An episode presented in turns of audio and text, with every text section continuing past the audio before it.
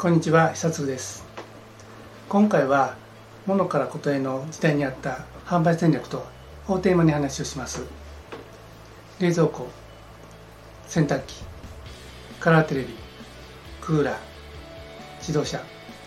これらの商品は経済成長とともに人々の生活を豊かにしてきました。そして現在ではこれらのほとんどの商品は家庭にあります。さらには各メーカーの努力の結果商品品質レベルは向上しどの商品を購入してもその違いは分からなくなってきています。何でも手が入り差別化が難しくなってきているのです。最近の調査によると欲しいものがパッと思い浮かばない。家に物が溢れていてこれ以上持ち物を増やしたくないなどと答える人は全体の半数以上を超えるんだそうです。物からことへの変化は単純に物が売れなくなったということではなく物に新たな価値が求められているということです。言い換えれば既存商品であっても利用することによってお客さんにとって価値を感じてもらえるのであれば受け入れてもらえるはずです。物からことへの変化は大きなビジネスチャンスでもあります。そのためにはしっかりと市場の流れを感じ取りながら戦略を打ってビジネスを変えていかなければいけません。このような流れの中でどのようにビジネスをしていけばいいんでしょうか。現在商品サービスの販売に苦労していてその原因が時代の流れに乗っていないからだと感じられている経営者の方は是非この動画をご覧ください。この動画を最後までご覧いただければこれからの商品サービスの販売をどのように考えどうしていけばいいか分かります。そして再び自社の商品サービスが売れるようになります。では参りましょう。今日の話の結論ですがものではなくことに焦点を当てることです。ポイントは5つあります。意外と伝わっていないことと知る。メリットを提供する。お客さんを徹底的に絞る。ファンを作る。お客さんを巻き込む。いいものを作れば売れる時代はもう終わっています。また競合他社との物のの差別化も難しくなっています。物からことへ時代は変化しています。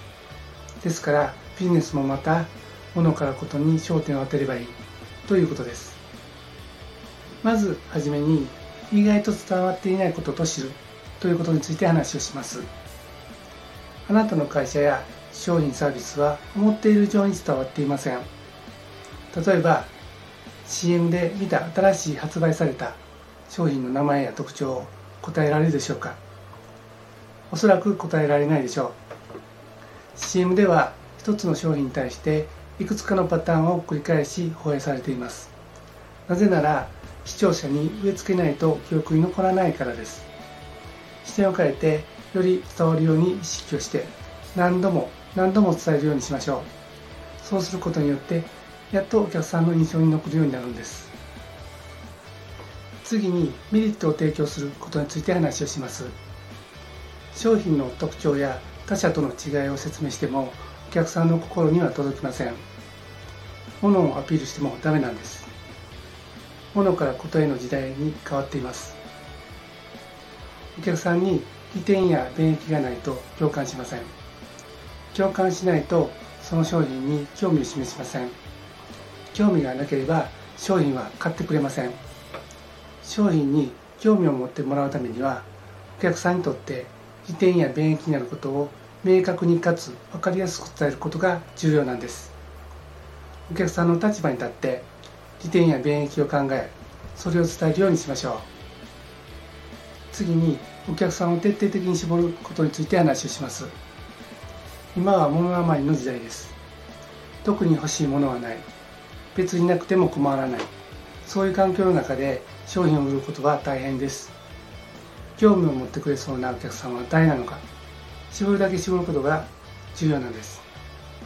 お客さんをピンポイントに絞ることができたら誰に誰がいつどこでどのように商品を売ればいいか明確に決めることができます。明確に決めれば無駄なく最小限の労力で適切なターゲットにアプローチできるようになります。次にファンを作ることについて話をします。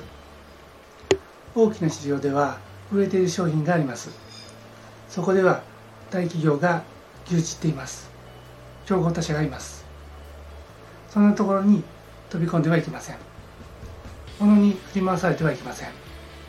徹底的に絞ったお客さんのハートをつかむ商品を販売する。その市場は小さいかもしれません。それでいいんです。きっとお客さんはその商品を好きになってくれます。そんな商品を販売しているあなたの会社のファンになるでしょう。これからの販売ではファンを増やすことが大切なんです。次にお客さんを巻き込むことについて話をします。今はもういいものが売れる時代ではありません。お客さんを無視した商品は売れません。これからは一緒に商品を作り上げるというような考え方も必要です。例えば食べログではユーザーが投稿した口コミや写真をもとに情報を提供しさらに検索結果もランキング順にしてユーザーに提示しています。熱狂的なファンを作りそのファンの力を借りることができれば大きくビジネスを成長させることができます。いかがだったでしょうか？今回は物からことへの時代にあった販売戦略とはをテーマに話をしました。今日の話の結論は物ではなくことに焦点を当てることです。ポイントは5つあります。意外と伝わっていないことと知る。メリットを提供する。お客さんを徹底的に絞る。ファンを作る。お客さんを巻き込む。です。これからの商品サービスの販売をどのように考えどうしていけばいいかが分かったでしょう。明日からあなたの会社の商品サービスはきっと売れるようになります。最後までご覧いただきありがとうございました。